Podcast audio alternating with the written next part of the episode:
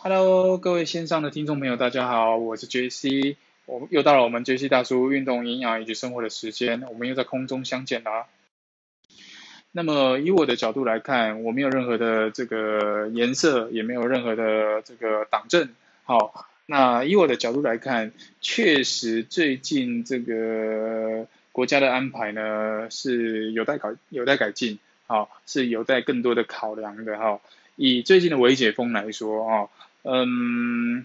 他的思维的模式呢是非是真的是蛮特别的哈，应该是有什么特殊的考量才会做出这种特别的思维模式。那甚至呢哈，把这个内用的这件事情呢，把球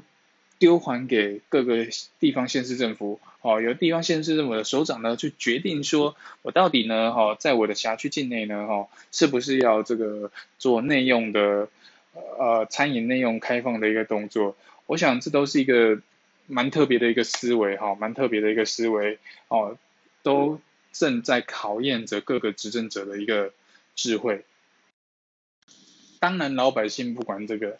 老百姓闷久了，哦，我们可能就会想说，啊，这个天气这么热，对不对？我想要到这个超商呢坐下来，呃，喝个饮料，吹个凉，吹吹个吹个冷气。哦，都都都没有办法哈，所以当然闷啊哈，除了上班下班好之外，哦，有些人甚至居家办公的，他在他整天几乎二十四小时有二十三小时又五十九分待在家里，他当然觉得闷呐，哦，他当然内心的希望是，当然很多人当然可能就觉得啊，是不是应该要赶快开放一下哈，那以解除心头的闷呐，好，我跟各位说，真的要稍安勿躁哈，真的要稍安勿躁。好，因为坦白说，病毒一直变种，一直变种是非蛮可怕的一件事情哈。而病毒变种的呃速度非常非常的快。好，我们疫苗施打跟疫苗的制作呢，哈，呃，以现阶段来说，可能大概只有比较先进国家它生产的疫苗呢，哈，可以跟得上病毒的这个变种的速度，哈。哦，但是其实还是有蛮大一段的落差的，所以呢，这个期间之内，即便它叫做微解封哈，它叫做微解封，就是弱化的三级警戒嘛，哈，微解封，那么还是得请各位保持耐心，好，稍安勿躁，我们静待好消息，哈，静待好消息，它真的是需要时间，哈，真的是需要时间。哎，上一回呢，哈，杰西有提到这个关于疫苗的这个各家疫苗制成的技术优缺点，对不对？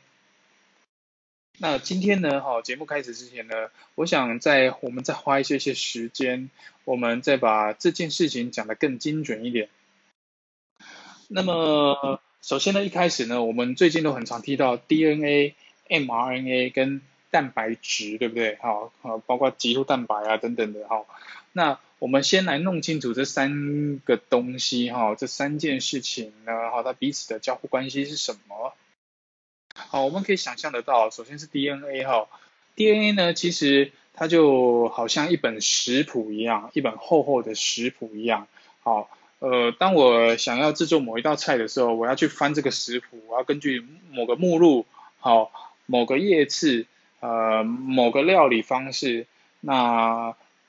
某一些食材去找到我想要找的那个食材，去找到我想要找的那一道菜。同样的 DNA 在我们的细胞核里面，它就扮演了这样的角色。无论我在分裂，好，细胞分裂增生，或者是我有病毒攻击，好，我的病毒要去影响我的细胞，要去影响我的细胞核，影响这些 DNA 的时候呢，它都必须去碰到这个比对，好，个转译跟这些。呃，一连串的这些化学反应哈，所以 DNA 呢，它就好像一本食谱一样哈。那再来呢是 mRNA，mRNA 呢它就更精准了哈，mRNA 就是那一本食谱里面的某一页，这个某一页上面呢哈，就记载着这一道菜，好，我今天就是要做这一道菜，我今天就是要做这一个蛋糕，那它就会精准的告诉你。哦，这个做这个蛋糕我需要多什么什么材料？哦，多少？啊，鸡蛋几颗？那水几杯？那什么面粉多少？哈，那比例是多少？那也会精准的告诉你做法是什么。这个就是叫做 mRNA，好，mRNA 它在做的事情，它就是某一页的食谱跟某一页食谱上面记载的制作方式。那接下来就是 protein 啊，哈，接下来就是 protein，也就是蛋白质哈。我们身上有很多的蛋白质哈，视子蛋白哈，血脂蛋白好等等的，好血清蛋白等等很多很多很多的蛋白质哈，肌红蛋白好等等的。而这么多的蛋白质呢，哈，就是透过这个一个又一个的这个呃这个 recipe，也就是这个 mRNA 在干的事情哈。我根据这个上面指示，我就造出了这样子的一个蛋糕，好，造出来这样子的一个蛋糕，这个就是蛋白质哈。所以 DNA、mRNA 跟 protein 它们三者之间的关系呢，就好比食谱，哦哦，这个磨叶的食谱，哈，磨叶怎么做的食谱跟蛋糕的关系。OK，弄清楚这三者之间的关系之后，我们才有更多的对疫苗去。做讨论的一个空间。首先，常见的呃这个疫苗的技术呢，哈，从这古早时期哈到今天此时此刻为止哦，哦，这个古早时代的疫苗技术到今天此时此刻为止都还看得到的呢，哈，就是这个弱化病毒的技术。就是我找到这个疾病，好，我抓我我这个解析出哈，我在实验室里面萃取出哈这个已经被感染的细胞哈，那在找出这个病毒，好，我们用在实验室里面，我们把它弱化，好，用弱化的方式呢，哈，去让这个病毒让它把它那么半死不活的，然后再打进你的身体里面，好，再打进你的身体里面。所有的疫苗的概念都一样，呃，打进身体里面的时候，不管它是弱化的病毒还是其他的，它都是为了引起免疫系统的注意。你的免疫系统才会去做解疫的动作，哈，解疫的动作。一颗弱化的病毒当然是病毒，进去之后，你的白血球发现了它，白血球开始分泌很多的粘液，想要淹死它，哦，想要包覆它，想要淹死它，后来包发现包覆不了，哦，淹死不了，就促使它背后的这个实验室哦，这国家级的实验室，也就是免疫系统呢，哦，去认识它，哈，好，这个把这个一颗圆圆的这个病毒呢，拆解下来一部分。哎，研究它，哎，我用什么方式可以消灭它？OK，存入资料库，存档起来。好，再拆解一个部分，好，我研究一下，哎，什么方式可以消灭它？OK，又存档起来。这就是我们的免疫系统在干的事情。好，在干的事情。上回有提到弱化病毒，哈，弱化病毒的方式，它有可能是什么？它有可能会有一个副作用是什么？是这样的，哈，它有可能打进身体里面。它再次被激活，再次恢复成正常的病毒，这是有可能的哈，这是有可能的。尤其像 COVID-19 这么强悍的病毒哈，呃，我们发现它的病毒很漂亮，好，长得很漂亮，好，它的完全解析、完全解离，呃，完全分解出来，它可以分解成三十个，一个病毒可以分解成，可以分解出三十个棘突蛋白。哦，它是一定是一个被创造出来的病毒哈，它是一个非常强悍的病毒哈。那即便它已经被弱化了，它打进身体里面，它还是有复发的一个可能哈，还是有复发的一个可能。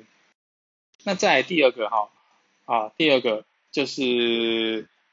把这个病毒把它弄死之后呢，哈，把它拆解成很多很多个部分哈，拆解成很多很多个部分，那。就好像这个，就好像这个，我们以前在学电脑的时候呢，哈，呃，这个老师呢，哈，一开始呢，哈，把一台电脑主机把它拆解成呃，像主机板啊，哈，机体啊，哈，这个硬碟啊，呃，这个 power supply 啊，哦，然后有一些有的没有的排线啊，哈，数线啊等等的，哈，这些东西呢，哈，把它拆解出来，好，我把一个病毒。把它各个部分把它解离，好，把它拆解出来哈，拆解出好多好多的部分，然后，再把它一次的打进你的身体里面，哈，一次的打进你的身体里面。这个时候，我们的免疫系统会注意到一件事情，哇，怎么同时呢有这么多个物种，哦，这么多个外来物进来我的身体里面，同样的跟前面那个技术一样，哈。针对不同的物件，针对不同的这个部分，好，我们去把它做解析，好，好，去把它分析解析，哇，找到一个方式，啊，找到一个这个解决它的方式，也就是产生一种抗体，好，再把它记录在免疫系统的记忆体里面。我们去想想看，哈，前面这两种方式会发生什么事情？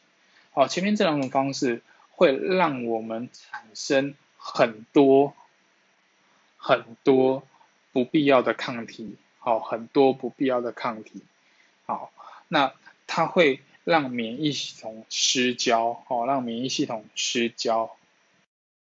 就好像这个荒岛求生，哈，哦，杰西一个人这个漂流到荒岛上面，哈，岛上面有很多这个这个。呃，这个女孩子呢，哈，他们在找结婚对象，好，然后他们哎发现有一个男生来的哈，发现有个男生来的哈，大家都注意到他了这样子。那如果是用前面提到的两种方式呢，哦，就是这这这个第二种方式呢，那就好像杰西带了很多这个一流的帅哥漂流到荒岛上面，而这些荒岛上面的这个女孩子呢，都注意到帅哥，就不会注意到我。COVID-19 呢，哈，它最呃重要的一个部分，刚刚有稍微提到，就是棘突蛋白，哈，就是棘突蛋白，也就是它依靠这个传染跟感染的一个部分，这个最重要的一个部分就是棘突蛋白。好，前面两种技术呢，哈，在现行的状态之下，哈，在现行此时这个状态之下呢，它容易。呃，会产生过多的抗体，好，那也容易打进去哈，打进去，你的免疫系统根本找不到那个棘突蛋白，所以没有办法有效的产生这个保护力，哦，所以打进去他们的临床研究是，哎，大概就是五六成，哈，大概就是五六成的一个保护力，哈。那因为这个科兴疫苗它施打的量很多，哈，它施打的量很多。那么它统计出一个保护力呢，哈，它刚刚好就符合这个 WHO 的一个呃认可的标准，大概就是六成呐，啊，大概就是六成，好，那但是科兴疫苗呢，它未必，它并没有拿到哈，它并没有拿到这个美国哦。对 FDA 或者是欧盟的一个认证，好，欧盟的一个认证，而且他可能打了一次要打第二次，打第二次要打第三次，好，半年要打一次，半年要打一次，半年要打一次，这种这种概念的操作哈，产生不同的抗体呢，同时产生很多不重要跟不同的抗体呢，它还会有一个这个施打的一个副作用，我产生了这么多奇奇怪怪的抗体，那不太重要的抗体没有针对到这个棘突蛋白就产生抗体的状态之下呢，哈。呃，这些不重要的抗体跟抗体中间呢，可能会有一些交互作用，也就是所谓施打后的副作用。OK，再是国产的疫苗哈，我想国产的疫苗前一阵子讨论的沸沸扬扬，它是所谓用这个次蛋白的技术。什么是次蛋白的技术？嗯，我们都知道，刚刚前面有提到，COVID-19 的一个棘突蛋白，它是一个。呃，主要的一个这个这次感染的一个主要的蛋白，也是疫苗的制作的一个主要的一个部分，对不对？国产制作疫苗的技术，什么叫做次蛋白？就是我取这个取这个这个 COVID-19 上面的棘突蛋白的其中的一个小部分，我我取了这块蛋糕的其中一块的小蛋糕的上面一个巧克力层，啊，把它做把它做成疫苗哈。把它做成疫苗，那这个东西呢？呃，上个上上一次有提到，这个东西呢，它没有办法直接打进身体里面，它是透过哦，它是放在这个脂肪球哈，一个小小的这个脂肪酸哈，小小的这个脂肪酸里面哈，让它通打打到身体里面，它就自动的在细胞哦，细胞呃进到我们的人体的细胞里面，那进而让免疫系统去认识它。所以国产的疫苗呢，哈，因为打进去的只是一个次蛋白，哈，我只是打，我只是吃了这个蛋糕的其中一个巧克力层而已。那么当然副作用会低，因为它是一个非常纯净的一个东西，哦，它是一个非常纯粹跟非常一个纯净的东西，它没有任何的活性哈，它就是打纯粹打进去你你的身体里面，让你身体里面认识鸡蛋白的某一个部分哦，好，那么呃副作用会比较低啊，副作用比较低，甚至他们是不敢说没有副作用啊，那么呃同样的，好，同样的保护力也会相对比较低，也会相对比较低。因为我不够认识整，我不是，我还不是认识整块蛋糕，哦，我虽然不能认识完整的一个蛋糕，但是我还连整块蛋糕都没办法认识，好，我只知道里其中一层是巧克力层，好，其中一层是巧克力层，好，所以国产疫苗的次蛋白技术，好，次蛋白技术，好，呃，当然国产的国家会认可，好，会发给这个这个这个 license，哈，会会会一定会认可的，哈。但是能不能够取得这个国际上面的认可，哦，那又是另外一回事。哦，世卫组织认可的吗？没有。好，那么美国 FDA 跟欧盟组织认可了吗？也没有。好，也没有。好，因为世界上哈，大家对这种次蛋白的技术呢，哈，它还是一个问号。好，一个问号。而且这个次蛋白的技术呢，呃，它就好像是呃早期我们。我我们刚刚说的那种早期的技术哦，一个降低病毒活性的疫苗制成技术，跟一个呃把病毒弄死，把它拆解成拆解成好多个部分的其中一个更进阶的技术而已，就好像你只是从一开始的牛车哦进化到这个进化到骑脚踏车而已，哦进化到骑脚踏车而已，可是现在是无人车的时代。好，现在是电动车、无人车的时代。那还有一个技术呢，就是这个腺病毒的技术哈，一个腺病毒的技术。那这个腺病毒的技术呢，哈，呃，上回也有提到，我们就是把这个这个鸡蛋白呢，哈，COVID-19 的鸡蛋白哈，蛋糕的其中一块，好，把它放到一个，我们不能直接把这个鸡蛋白打进身体里面，好，那我们把这个。这个鸡蛋白呢，把它放到一个对人体无毒，把它放到另外一个病毒上面哈，腺病毒上面呢哈，一起打进你的身体里面，让你的身体里面去认识它哈，去产生抗力。但问题是这个腺病毒呢哈，进去身体里面呢哈，它可能会有其他的一个作用产生哈，哦，就像我们打了那么多的这个 A Z，对不对？哦，打了这么多的 A Z，而造成。中华民国这个致死率偏高的，也就是 A Z 咯，哈，也就是 A Z。哎，我们的致死率在世界排名第八名呢，哦，在世界排名第八名呢。以台湾这么高医疗的水准状状况之下，哦，我们的这个疫苗施打的致死率还这么高，那真的是一个蛮特别的一个呃思维模式造成的一个结果咯。OK，那接下来呢，哈。当然也有这个比较高端的疫苗技术哈，也就是呃无人车哈自动车的一个时代哈，也就是所谓 mRNA 的一个技术，mRNA 的一个技术哈。那 mRNA 我们刚刚有提到，它就是某一个食谱里面的某一页，对不对哈？某一本食谱里面的某一页已经记载了这个蛋糕的做法是什么，对不对哈？我们把这个食谱呢哈，把它萃取出来哈，把它萃取出来呢，那。把它打进到我们的身体里面，哈，打进到我们身体里面，好，当它打进身体里面的时候，因为它只是一个 recipe，好，打进到我们身体里面的时候，它会在呃，它跑到细胞里面的时候，它会在细胞里面自己会去生成一个又一个哈，生成一个又一个这个肌蛋白，只是它没有，它不像完整的病毒，它有有有有意识哈，但是这个。这个这个这个这个 recipe 进去的时候，mRNA 进去的时候，它还是会生成一个又一个的鸡蛋白，一个又一个的鸡蛋白，它会自己产生。好，你的免疫系统很快就能够精准的去抓到这个东西，好，抓到这个鸡蛋白，进而赶快就去研究它，赶快就去解译它，然后赶快就去呃去去去处理它，这样子哈，让我们的身体里面产生更多跟更精准的、更强大的保护力。所以为什么使用 mRNA 技术的一个疫苗之神呢？哦，它的身体里面身体的保护力是比较高的，哈，身体的保护力是比较高的。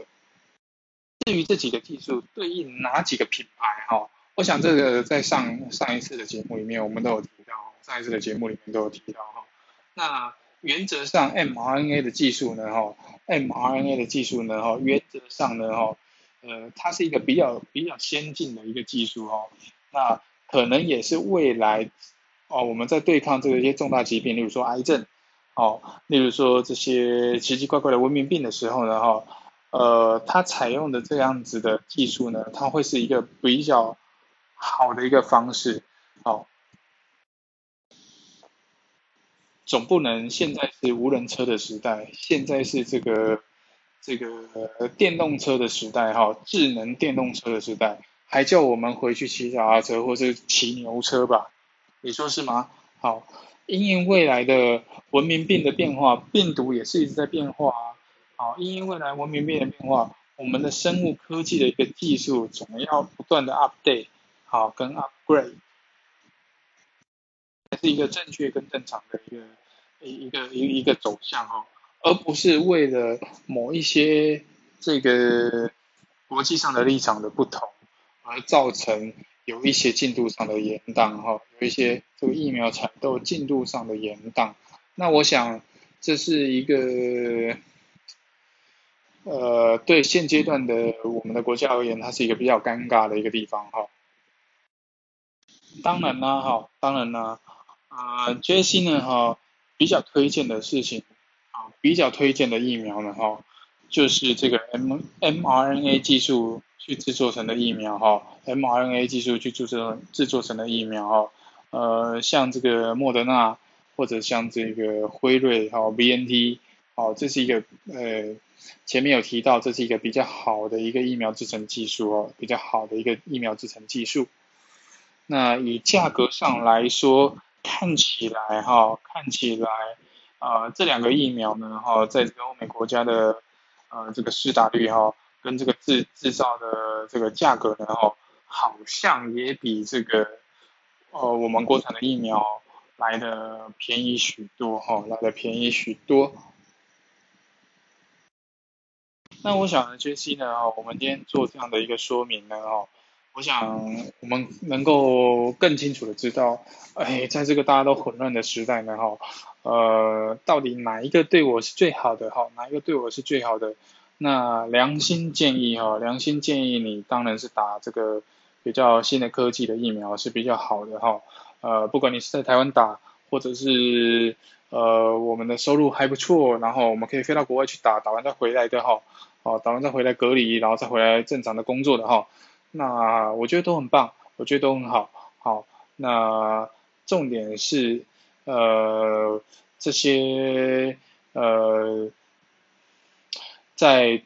主管好，在这个主导这个疫苗政策的这个这个当事者们哈，当局者们呢哈，真的要认清楚现在这个局势。跟制成的技术，而不是再去思考出一些蛮特别的一个决策方式，跟蛮特别的一个呃封城啊，或者是解封的一个方式哦，那只会让人家打上一个很大的问号，然后看不懂在做什么而已。我想，微解封也算是解封，至少这个我们还是可以，对不对？啊，在有控制的情况之下，哈。在做好这个人流跟分流的情况之下，我们可以上健身房，我们可以这个呃到这个电影院里面哈哦，当然还是要遵守各防疫的规范哈，以免呢哈，以免呢这个呃遭受无望的处罚跟无望的罚款哈。好吧，那我们预计本来要这个谈的主题呢哈，这个维生素 C 呢，我们就下次再谈喽哈。那各位，拜拜，我们下次见。